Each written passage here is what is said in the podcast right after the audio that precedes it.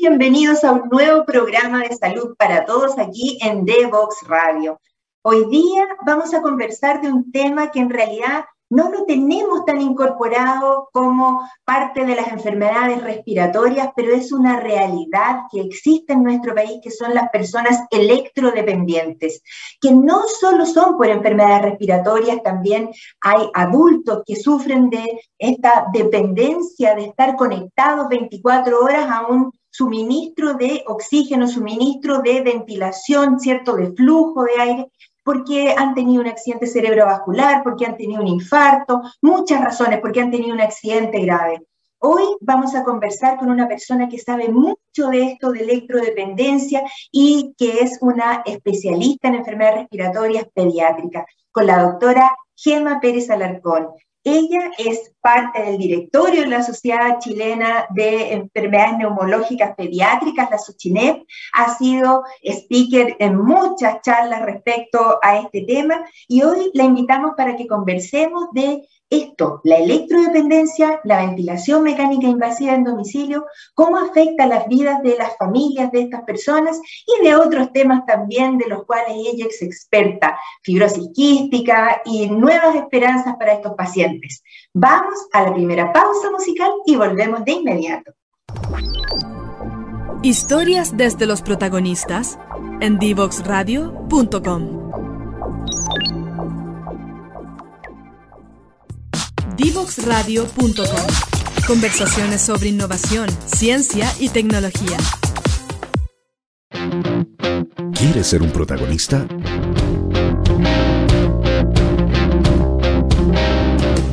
Escríbenos a invitados@divoxradio.com. Y aquí estamos por fin con la doctora Gema Pérez, médico pediatra broncopulmonar, a quien le damos de inmediato la más cordial bienvenida. ¿Cómo está, Gemita? Bien, yo estoy, doctora. Un gusto volver a saludarla y conversar con usted. Bueno, esto es realmente un, eh, un, un, tema que vamos a tratar hoy día con la doctora Gema Pérez, a quien ya presenté, pero nunca Nunca está de más volver a repetir que ella es médico pediatra, trabaja en Clínica Dávila, trabaja también eh, en, el proyecto de asistencia ventilatoria invasiva domiciliaria de Oximed y ha sido parte del directorio de la Sociedad Chilena de Neumología Pediátrica, la SOCHINEP. Así es que es una persona absolutamente autorizada para conversar con nosotros hoy día de la realidad, en este caso, como ella es pediatra, de los niños que son electrodependientes. Pero antes quería, Gemita, quería preguntarte cómo la vida te llevó por el derrotero de las enfermedades respiratorias y cómo llegaste a este tema tan específico de la asistencia ventilatoria en domicilio en la vía aérea invasiva. La verdad es que como dicen por ahí, uno no sabe lo que le designa la vida, pero quizás de alguna forma siempre mi interés estuvo hacia las enfermedades respiratorias. Siempre supe estudiando medicina que quería ser pediatra, que era más feliz atendiendo a niños que atendiendo a adultos. Y por otro lado, eh, en la misma beca de pediatría, yo decía, si pensaba en alguna subespecialidad, me gustaba bronco, me gustaba gastroenterología, y siempre me, me, tuvieron muy cerca los pacientes respiratorios. Desde el internado en adelante me tocaron pacientes con fibrosis quística, niños con patología neuromuscular. Entonces, estos niños ventilados que antes no tenían oportunidades, ahora tienen mucho más oportunidades. Los mismos niños con fibrosis quística, ellos se ventilan en su domicilio, pero no invasivo. Y esa fue mi primera aproximación con la ventilación. Y después, ya haciendo broncopulmonar, en la rotación en el hospital Josefina Martínez, que es un hospital, un gran centro donde los preparan y los rehabilitan antes de irse a sus domicilios. Y después ya en la, misma rotación acá en el Exequiel, y cuando ya egresé, estuvo la oportunidad, eh, un kinesiólogo que ya es de mucho renombre me ofreció empezar a participar y el doctor Daniel Centeno, que también es, un gran broncopulmonar y muy conocido, un broncopulmonar infantil de Concepción, que está a cargo a nivel nacional de esto, me dice, ¿y por qué no?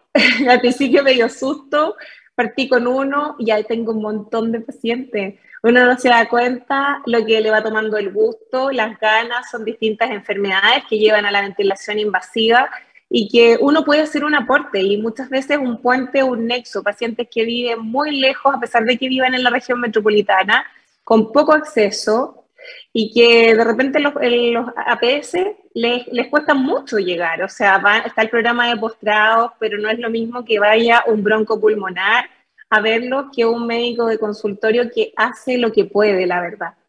Entonces, la verdad es que han sido hartas ganas de seguir aportando, renovando guías, actualizando los manejos y que es harta oportunidad y harto trabajo, por supuesto.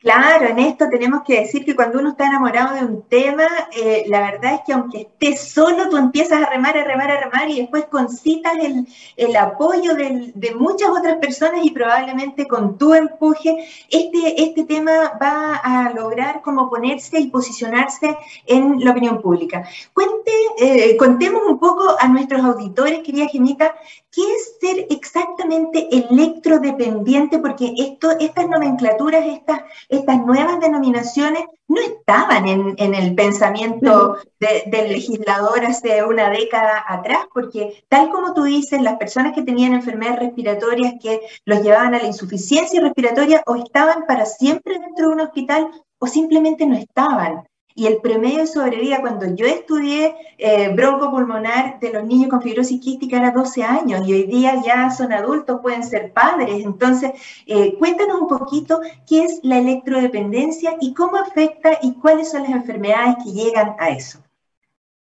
Exacto, la electrodependencia es una palabra grande, incluye muchas enfermedades. Dentro de ella están los niños traqueostomizados y que están ventilados invasivos en su domicilio, que pueden ser niños con una estenosis subglótica, que es una, una estrechez crítica de la vía respiratoria o vía aérea alta, los niños con displasia broncopulmonar, que fueron prematuros extremos, que antes también lamentablemente fallecían estos niños, no duraban mucho tiempo o de muy pocas semanas de, de gestación y que ahora tienen esta oportunidad y permiten su rehabilitación y su desarrollo hasta que los pulmones completan su desarrollo completo alrededor de más o menos los 8 años, pero la mayoría estamos viendo que a los 3, 4 años ya se logran destetar del ventilador y pueden hacer una vida relativamente normal.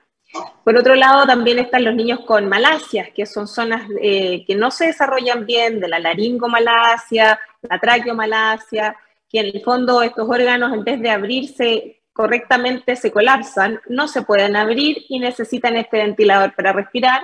Y en los no invasivos, como los niños que están con fibrosis quística, como estábamos hablando, son niños que tienen enfermedad que afecta directamente lo respiratorio, pero también lo digestivo. Entonces son niños que no se nutren bien y ahí también incluye la gastrostomía. Y los niños eh, que tienen enfermedades neuromusculares, como la distrofia muscular de Duchenne, los niños con atrofia muscular espinal, y eso ha salido también mucho en televisión con estos medicamentos de alto costo que pueden requerir para, para mejorar su condición neurológica, que tampoco pueden respirar por sí solos dependiendo del grado de afectación, porque hay varias clasificaciones de estos niños con atrofia muscular espinal. Y los niños que tienen parálisis cerebral, que tampoco pueden respirar por sí solos, que no se pueden alimentar porque no pueden tragar, no pueden deglutir, y usan gastrostomía y eso también al alimentarse con una bomba de alimentación también requieren de electricidad y por eso son electrodependientes. Son niños que sin la electricidad lamentablemente no pueden seguir viviendo o se convierten en una urgencia día a día.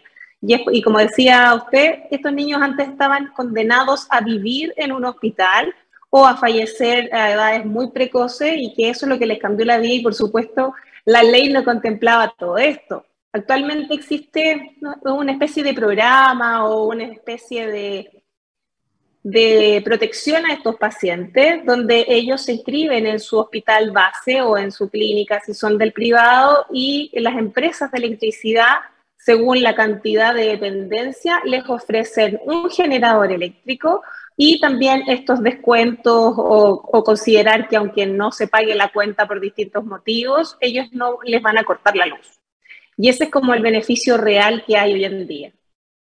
Mira qué interesante esto, tal como tú dices, que es un... Me encantó esa definición que electrodependencia es una palabra grande. Claro, porque eh, expliquemos que los adultos también son electrodependientes si, si, tienen, por ejemplo, una secuela de un, de, un traumatismo encefalocraneano o de un trauma grave, los accidentes de tránsito.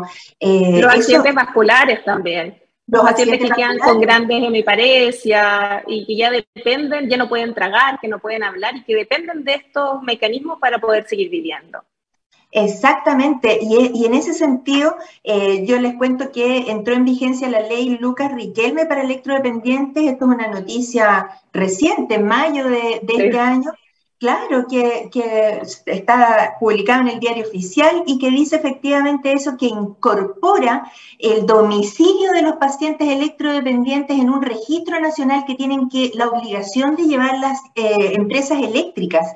Y eso es muy importante porque contémosle, Gemita, que la, la función de un ventilador mecánico que muchas veces no tiene baterías, no tiene autonomía, es algo que es una cosa de minutos en las que tú puedes resolver cómo ventilar a estos pacientes, tanto si se modifica cierto el tipo de ventilador o se corta la luz o se eh, atoran en su propia traqueostomía. Cuéntanos qué, qué nivel de urgencia es el que impone una vía aérea artificial en domicilio.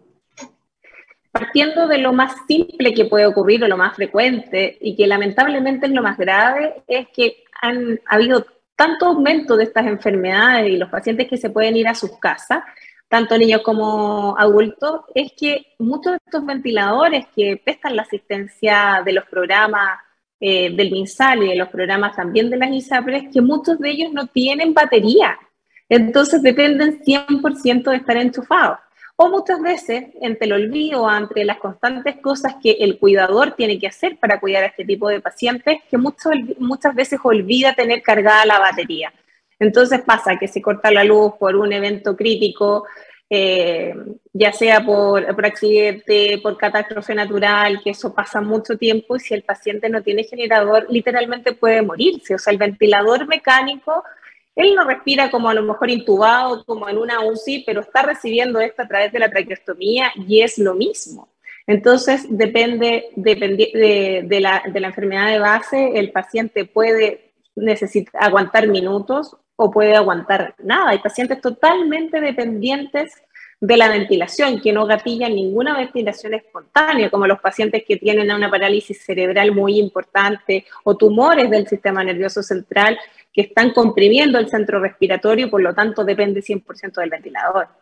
Y eh, es por eso que uno intenta darle una mejor calidad de vida y esperan que, se respeten estas situaciones, o sea, que, que, exista este listado oficial, que las empresas lo tengan contemplado, que se pueda tener el generador eléctrico, etc. Y lo otro que es mucho más común y afortunadamente pueden aguantar más tiempo y también depende de la expertise del cuidador, es cuando el paciente se decanula se sale a su traqueostomía o se tapa simplemente con un topón mucoso importante y hay que cambiarla o hay que eh, usar la bomba de aspiración que también depende de electricidad. Entonces estamos, estamos manejando la vida de una persona que es completamente electrodependiente, como dice su nombre.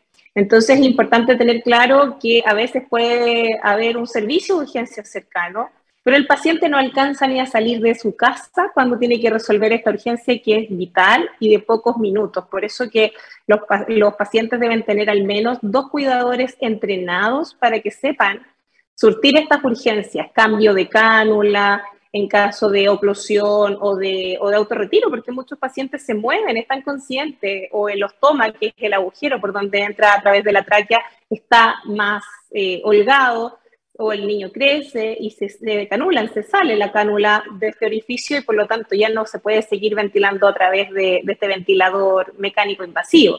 Y eso tiene que ser muy rápido. Y obviamente saber técnicas de reanimación básica en caso de que haga un paro respiratorio como consecuencia de no lograr ventilarse en el momento. Y el programa incluye para eso también un AMBU, que este eh, para que entiendan las personas de su casa como un globito que se ve en las películas o en las teleseries cuando eh, ampusean, valga la redundancia, le dan ventilación asistida, es lo mismo que dar ventilación boca a boca, pero directamente a esta traqueostomía, o si el paciente ya perdió eh, la cánula, se hace igual que todas las personas, sellando nariz-boca para poder aguantar la respiración y ventilarlo mientras llega eh, el SAMU, GELP o el servicio que esté asociado a este servicio de, de ventilación invasiva. Habitualmente los del programa tienen un servicio de GELP contemplado para las urgencias. Así que, entre comillas, no están tan abandonados dependiendo del sector, de la ruralidad, por supuesto. Claro, pero una cosa es la teoría y otra cosa completamente diferente es la, práctica, porque eh, a mí me interesó este tema cuando don Sergio Castro, que es eh, uno de los dirigentes de una de las agrupaciones de electrodependientes, de cuidadores de electrodependientes en, en, Chile, me levantó el tema diciéndome que si vivía en las cabras allá en el lago Rapel, eh, ¿cómo, ¿cómo, podía ir eh, su esposa, que es la cuidadora de su hija electrodependiente, a votar a un lugar alejado, ¿cierto? Porque la cabra está lejos de, de, cualquier centro urbano y ella estaba inscrita en Santiago. Y había ocurrido que ella no estaba eh, obligada a concurrir a votar en, en las elecciones anteriores en muchos años. Y resulta que ahora como el voto es obligatorio, entonces tienen una, una complicación, porque Claro, una cosa es la teoría, como decías tú, que una persona electrodependiente tiene que tener al menos dos cuidadores entrenados en su, en su manejo, pero eso muchas veces no se da en la práctica. Entonces, la persona está 24/7 dedicado a ello. Eh, Gemita, mira, se nos ha pasado volando el primer bloque de conversación. Vamos a ir a una segunda pausa musical y seguimos conversando con la doctora Gema Pérez sobre este interesantísimo tema de la electrodependencia. ¿Quieres ser un protagonista?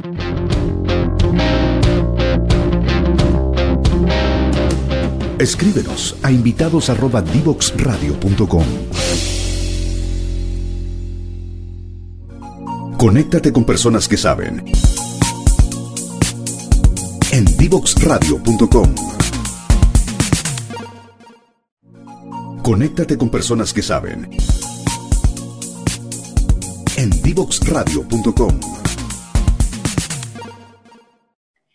Y continuamos conversando con la doctora Gema Pérez. Tenemos hoy día un tema de conversación que tal vez hace 5 o 10 años no, ni siquiera hubiéramos entendido la palabra de electrodependencia. Y esto es algo que hoy tenemos que aterrizar. Hay personas que dependen del suministro eléctrico, de la, que le proporcionen una, una bomba de infusión de aire, que estos, estos ventiladores mecánicos, pero también hay personas que requieren de esto para nutrirse, para alimentarse. Querida Gemita, la, la ley Lucas Riquelme eh, que, fue promulgada hace pocos meses, eh, obliga ¿cierto? a las compañías eléctricas a no interrumpir el suministro eléctrico de aquellos domicilios en donde está declarado un electrodependiente, pero eso significa también que tienen que actualizarse esas bases de datos. También deberían actualizarse, claro, las bases de datos del CERVEL o de las, la Sociedad Chilena de Discapacidad, en fin, eh, tenemos que entender esto de que tanto el Estado se tiene que preocupar de estas personas como también de que las personas tengan actualizada su información en forma permanente porque la, declaración de electrodependiente eh, dura un año. Cuéntanos un poquito de, de quiénes se preocupan de los pacientes electrodependientes que tienen ventilación en domicilio. Esto es del Ministerio de Salud, esto es una iniciativa de privado. ¿Hay, ¿Hay formas de elegir qué tipo de ventilador uno puede tener o depende de la prescripción del doctor de la patología de base? Con respecto a la elección de ventilador o el tipo de ventilación, queda a cargo del broncopulmonar infantil o de adulto del centro de referencia, de donde se atiende el paciente. Perfecto. Se elige el tiempo a lo largo de todo Chile. Ya. Eso se envía, eh, se envía el resumen clínico del paciente y lo que necesita eh, a grandes rasgos, parámetro, tipo de, ventilación, si es a través de, de, volumen o presión control, si es ST, etcétera, que son eh, eh, modos ventilatorios que obviamente nos interesan a nosotros, pero se elige el modo ventilatorio, más o menos el tipo de interfase, si es el no invasivo y obviamente por traqueostomía y todos los insumos que requiere el paciente, eh, si es invasivo, y eso se envía a un mail que es nacional y es evaluado por el equipo de ventilados del MINSAL. De hecho, el mail es muy simple, ventiladosminsal, eh, em, minsal.cl. Entonces, muy, es muy fácil de administrar y uno envía el resumen que tampoco es que hay que eh, tener un protocolo formal. Se estudia el caso y según la disponibilidad de los ventiladores y lo que uno dispuso es que eligen el ventilador más adecuado para el paciente. Y como decía, muchas veces no se tienen todos con batería, pero se trata de que así sea y se proporcionan los insumos mensualmente. La cánula para el paciente, las sondas de aspiración, el ambú cuando se tiene que recambiar. Y el servicio incluye de los ventilados invasivos una visita al mes del médico, una, eh, dos visitas al mes de enfermería y, dos visitas por semana del kinesiólogo respiratorio. y actualmente uno forma equipo, es, un, es un súper muy buen servicio. Yo antes de que pues, formara parte de él lo veía como todo muy grande, pero en realidad hay una tremenda red encima y los pacientes están muy bien sostenidos y uno tiene un constante, eh, una constante comunicación con el, con el centro base, con el hospital al cual está siendo atendido y referido el paciente. Entonces se pueden hacer grandes avances en los pacientes. Y con respecto a la inscripción de la electrodependencia, eh, la ley no es tan clara, así que lo, cual es bueno en este caso para el paciente porque lo puede hacer.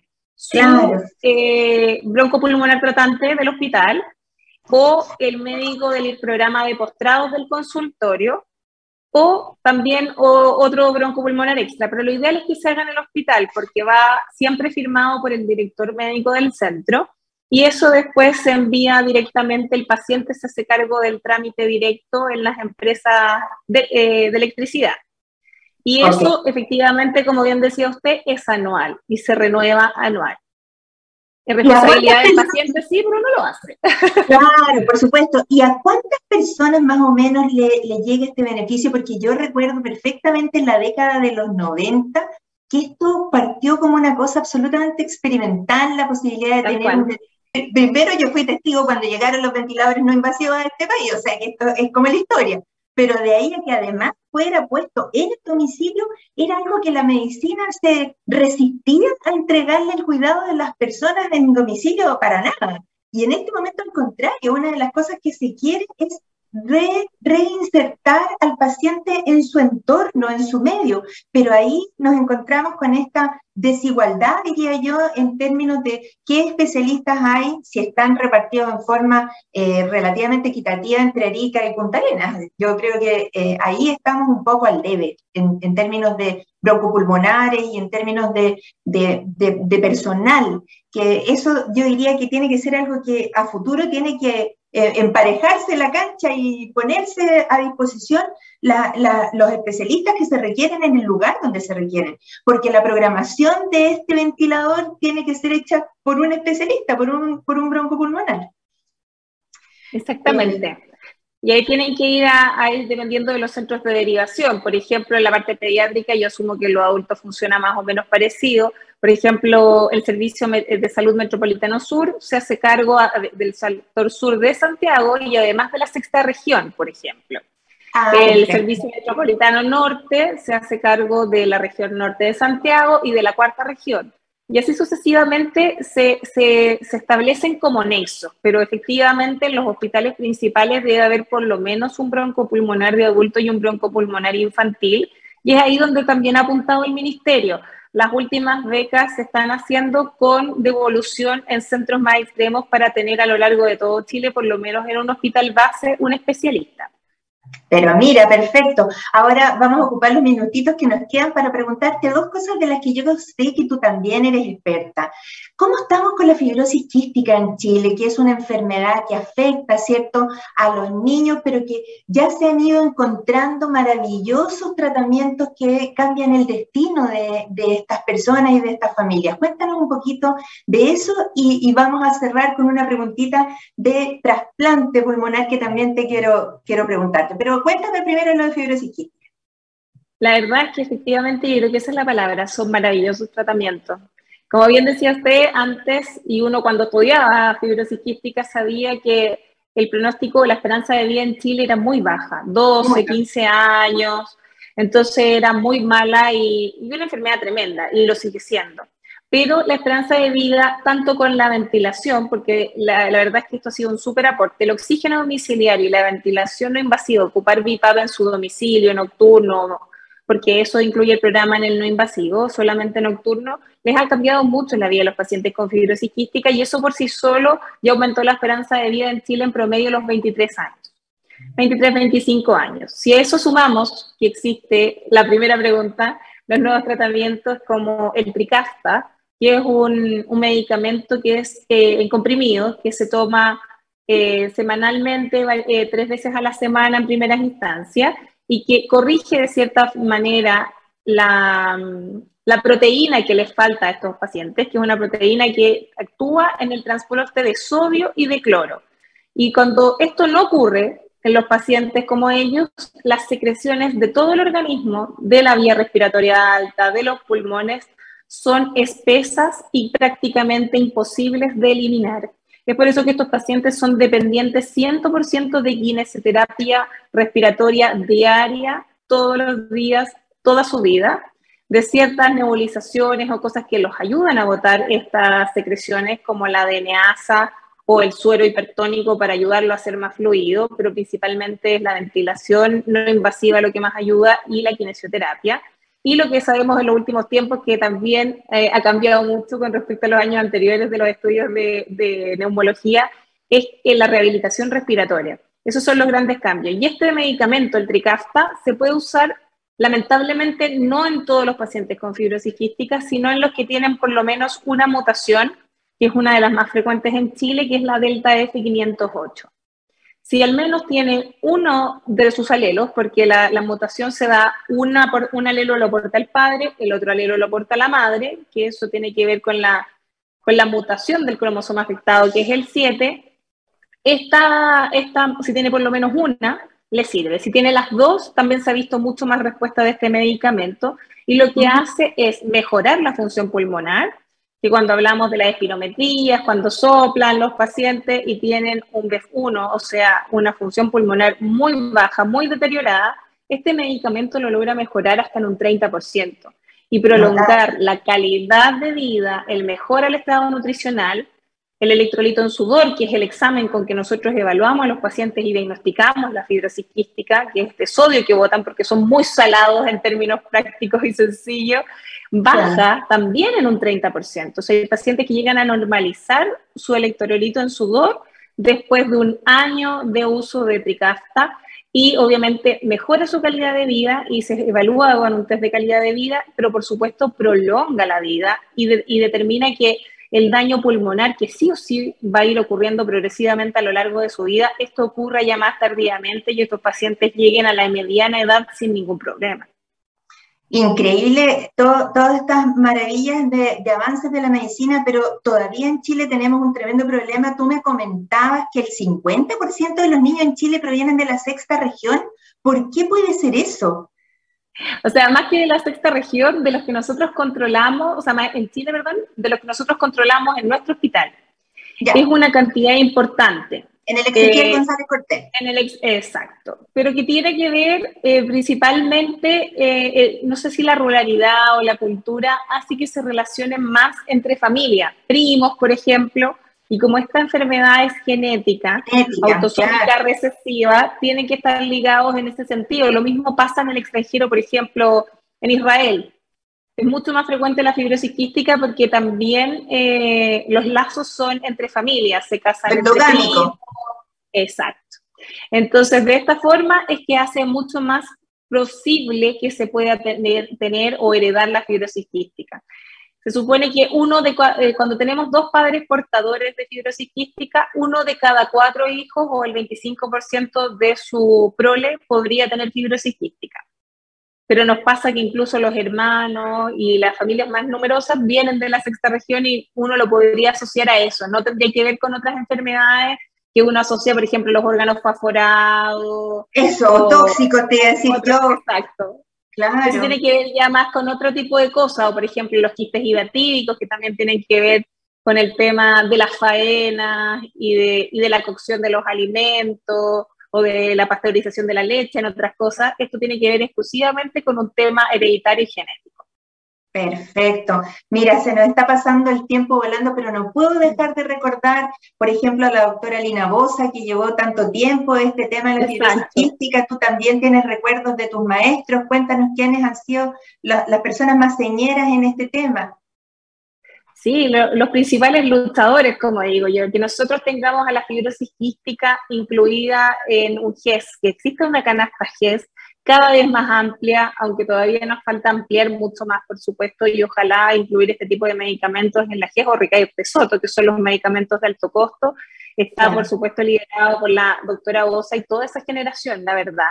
Mi gran maestro, el doctor Ricardo Kogan, eh, el doctor Silbaum, que ahora está trabajando en otro sector, pero sigue trabajando en fibrosis quística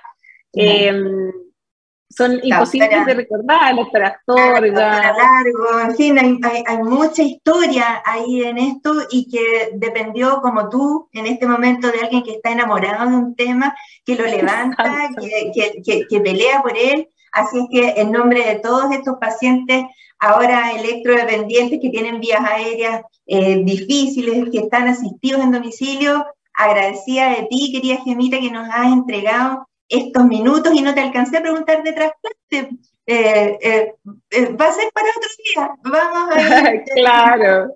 Claro. Gemita, un abrazo, un mensaje final que le quieras dar a nuestros auditores.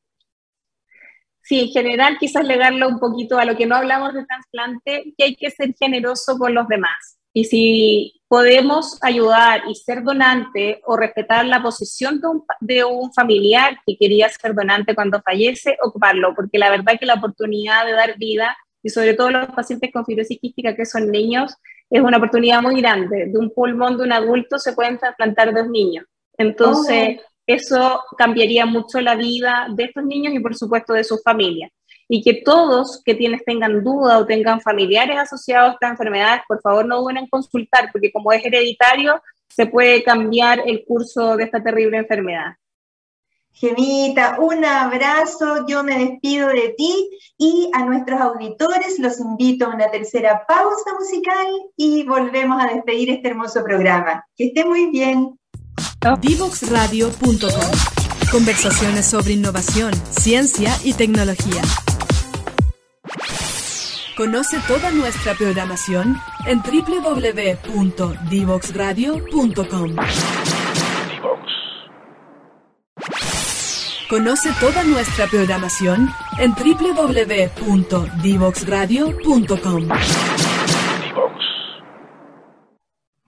Y hemos conversado hoy día de distintos temas que son de, de, de, una, de un conocimiento de especialista, pero que nosotros tenemos que entender, ponernos en el lugar de las personas que son electrodependientes, que viven en lugares completamente aislados, que dependen de un cuidador cuyas condiciones muchas veces son que es un adulto mayor o que es una persona que no tiene necesariamente conocimientos en medicina. Hemos aprendido que si uno tiene un niño electrodependiente en su casa, tiene que haber al menos dos personas que sepan qué hacer con la traqueostomía, qué hacer con el ventilador mecánico, Entendemos que esto está bajo una ley de protección para asegurarles el flujo eléctrico, pero todavía es un tema pendiente el resolver quién cuida a estas personas a estos niños que se van, eh, que ya están siendo adultos, pero han tenido una vida de postración. Tenemos que ser capaces de incorporar esa mirada sobre esas particulares condiciones de salud que hoy